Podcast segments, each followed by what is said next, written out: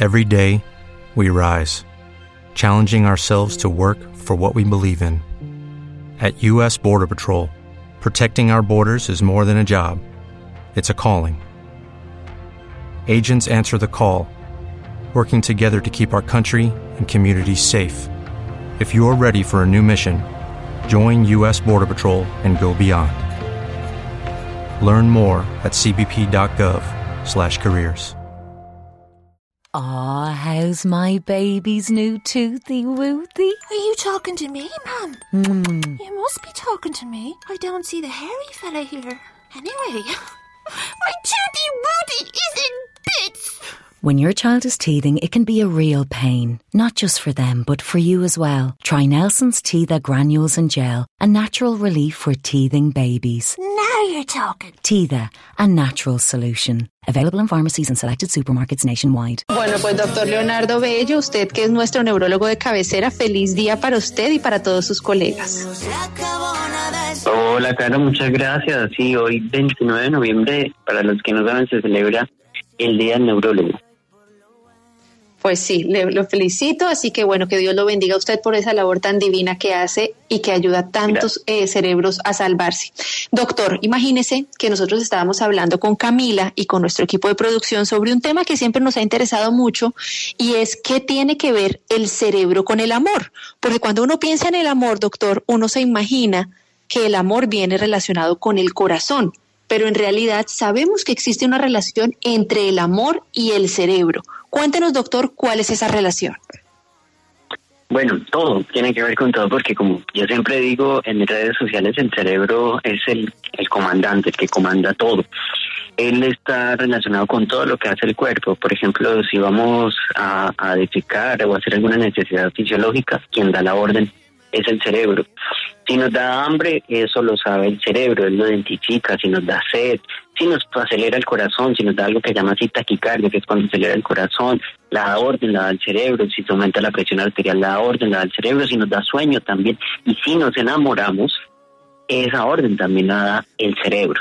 Entonces, cuando nos enamoramos, pues el cerebro tiene que ver con todo. Claro, él como da una señal de dopamina en todo el cuerpo, entonces fácilmente nos podemos dar, nos puede generar taquicardia, puede haber eh, una contracción de todo el intestino, entonces por eso es que hay como esa sensación de las, famosas mariposas en el estómago y porque se contrae un poco el intestino por causa de ese, de ese pico de dopamina que tenemos cuando estamos enamorados.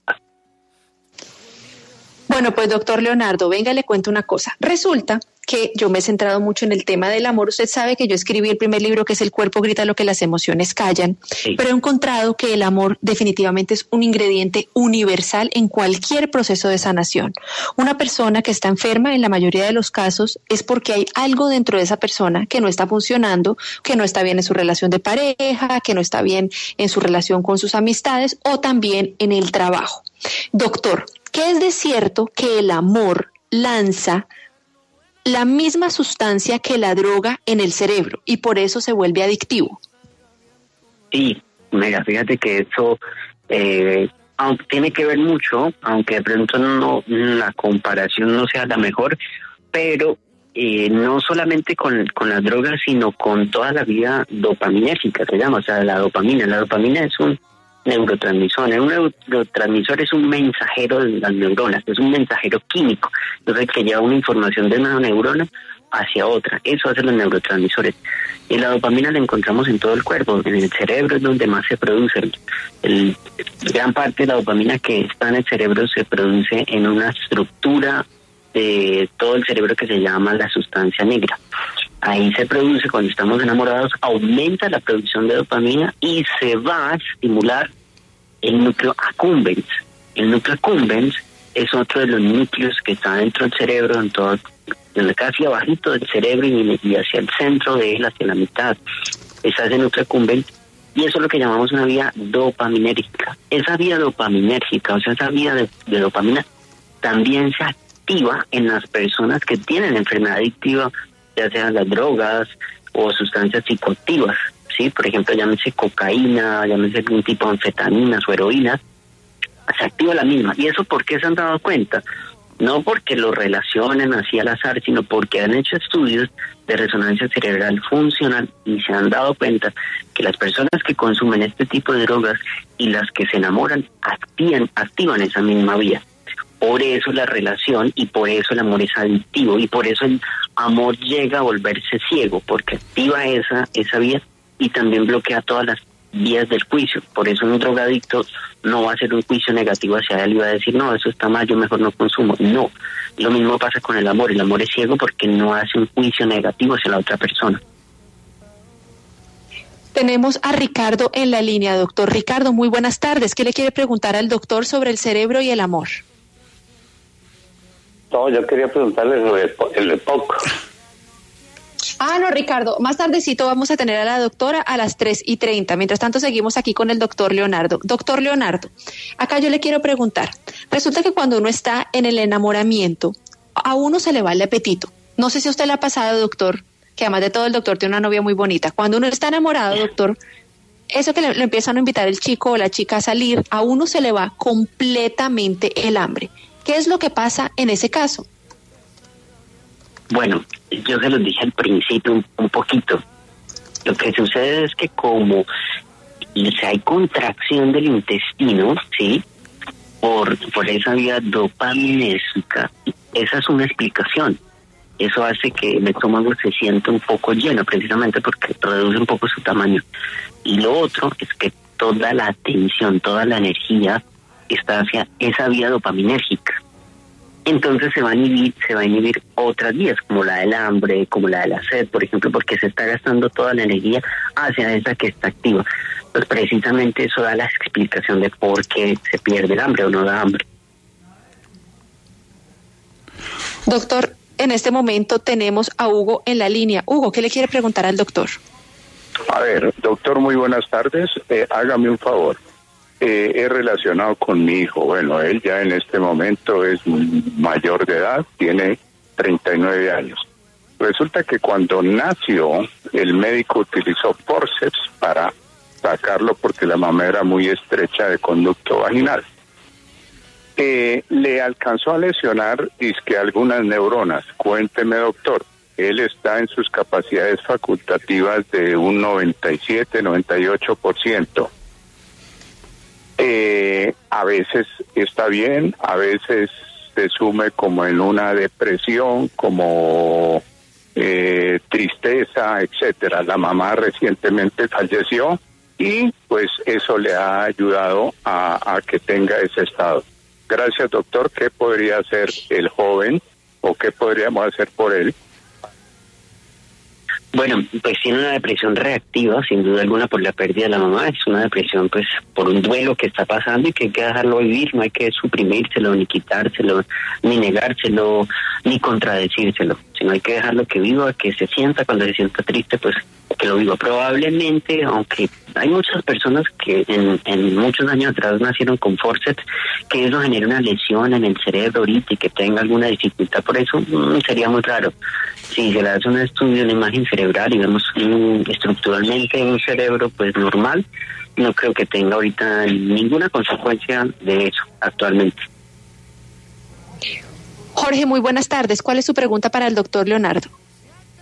Eh, buenas tardes, doctor. Yo una pregunta. Tengo entendido con lo que hablabas ahorita que el tema de la dopamina se segrega el cuerpo o la segrega el cuerpo cuando hay un tema de placer, que creo que es el mismo que se relaciona como con el, actividades como el ejercicio, por ejemplo, y por eso digamos que las personas hacen ejercicio y se sienten muy bien. En el tema del amor, porque llega un momento en el que ya se deja de producir esa dopamina y ya no es como tan placentero ese mismo amor o ese mismo vínculo de una persona. Muy buena pregunta, sí. Eh, estamos hablando de que la dopamina aumenta en el proceso de enamoramiento, sí, que es diferente cuando ya se establece un amor por esa persona. En ese enamoramiento es cuando hay mayor pico de la dopamina ahí es cuando tenemos mayor producción de ella. Y sí, se compara, es porque eso hace parte con el ciclo de recompensa. Eh, ¿Cuál es el ciclo de recompensa? Eh, lo mismo que sentimos cuando recibimos un triunfo, un regalo, eh, cuando nos pagan, por ejemplo, fin de mes o la prima, sentimos ese placer. Ese es el ciclo de recompensa. ¿Qué pasa también en el enamoramiento? Aparte que hay dopamina, también encontramos que la serotonina, que es otra de las hormonas de la felicidad junto con la dopamina y la oxitocina también, está disminuida la serotonina. Eso en parte explica que perdamos el juicio sobre las demás personas o sobre la persona que estamos enamorados. Eso explica esa, esa baja de, de serotonina. Ahora, también existe la oxitocina, ¿sí? que la oxitocina nos da cierto grado de bienestar y de confort. Y lo otro es que también hay aumento de la vasopresina. Y presten mucho, mucha atención. La vasopresina es un neurotransmisor, también como les dije al principio, que envía el cerebro cuando hay niveles bajos de agua en el cuerpo.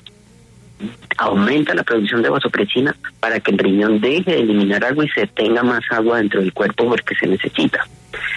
Hay estudios que han demostrado que esta vasopresina se ha visto aumentado en las personas que son monogámicas y que llevan muchos años con su pareja, que son esos famosos matrimonios exitosos que llamamos, que llevan décadas juntos y que no se han separado y que mantienen una armonía como pareja, es porque tienen un nivel mayor del promedio de vasopresina. En conclusión, en el amor encontramos las tres grandes hormonas, que son dopamina, que encontramos un pico alto en el proceso de enamoramiento, luego está la oxitocina, que nos da la sensación de bienestar con esa persona, con la pareja, y por último, por último está la vasopresina, que es la que nos permite estar, o sea, mucho tiempo, muchos años con esa persona, o sea, cuando ya se ha formado un amor de verdad. Doctor, nos pregunta Luisa, ¿qué tiene que ver el cerebro cuando uno está tan enamorado pero le gusta sufrir? Bueno, precisamente ahí también se forma ese ciclo de recompensa. Eh, parte de ese sufrimiento es sentir eso, porque el cerebro prefiere sentir dolor que no sentir nada. Siempre nosotros vamos a preferir sentir algo a no sentir nada. Y se forman muchas dependencias como parte de ese ciclo de recompensa con la otra persona. Parte de esas dependencias no solamente hablamos de una dependencia emocional hacia lo bonito, sino que esa dependencia emocional es que yo dependo de la otra persona para sentir todas las emociones. Entonces, sentir placer, sentir amor, sentir odio, sentir rabia con esa persona, porque no soy capaz de desarrollar ni de producir esas emociones con otras personas. Si me encuentro a mi pareja como la única para poderme relacionar de esa manera y poder sentir todo eso, porque el cerebro, ojo, el cerebro necesita de todas esas emociones cerebro no se sientan mal cuando tengan rabia, cuando estén llenos de odio, eh, cuando estén llenos de ira. Eso hace parte del cerebro. El cerebro está en un ciclo totalmente diario de cambios en el estado de ánimo y eso es normal. Pero cuando yo me vuelvo dependiente, mi única forma de relacionarme con esa persona es a raíz de esa dependencia emocional, pues es cuando está activado sin duda un ciclo de recompensa y por dopamina. Doctor Leonardo, tenemos también a Luis en la línea. Mire cómo ha interesado este tema. Están llame que llame y a mí me toca darle prioridad a los oyentes y para quienes están conectando hasta ahora estamos hablando del cerebro y del amor. Luis, ¿dónde se encuentra usted y cuál es su pregunta? Eh, buenas tardes, eh, doctor. Mi pregunta es la siguiente, ya aprovechando su especialidad de neurólogo, tengo una hija de 25 años a quien hace aproximadamente unos cuatro meses sufrió una crisis aparentemente de epilepsia, donde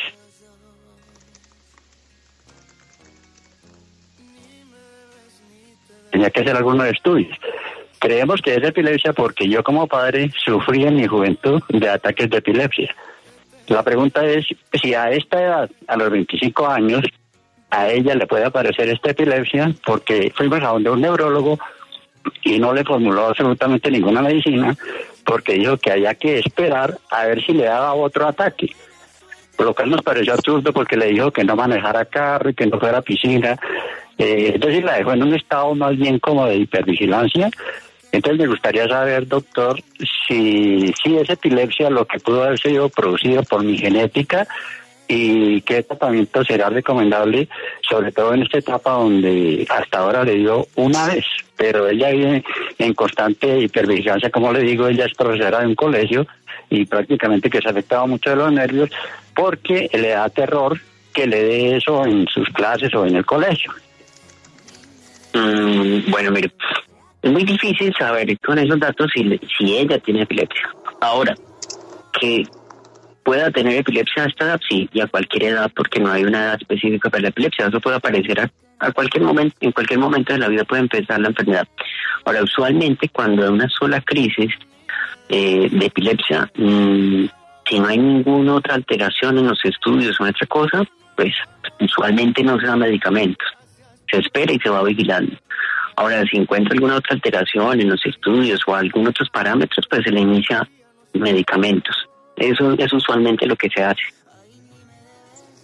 Doctor Leonardo, vamos a ir a una pausa comercial y ya regresamos con usted. Estamos hoy celebrando el Día del Neurólogo y estamos en nuestro miércoles de Misterios del Cerebro hablando del amor y del cerebro. Ya regresamos. Estamos aquí en Salud y algo más hablando del cerebro y del amor. Doctor Leonardo, antes de que se nos vaya, porque yo sé que usted vive súper ocupado y con consulta, mire la pregunta que me mandaron. Le mandan decir un gran saludo al doctor Bello en su día. ¿Se podría entender algo de inestabilidad emocional cuando se cambia constantemente de pareja por aquello del estado de enamoramiento?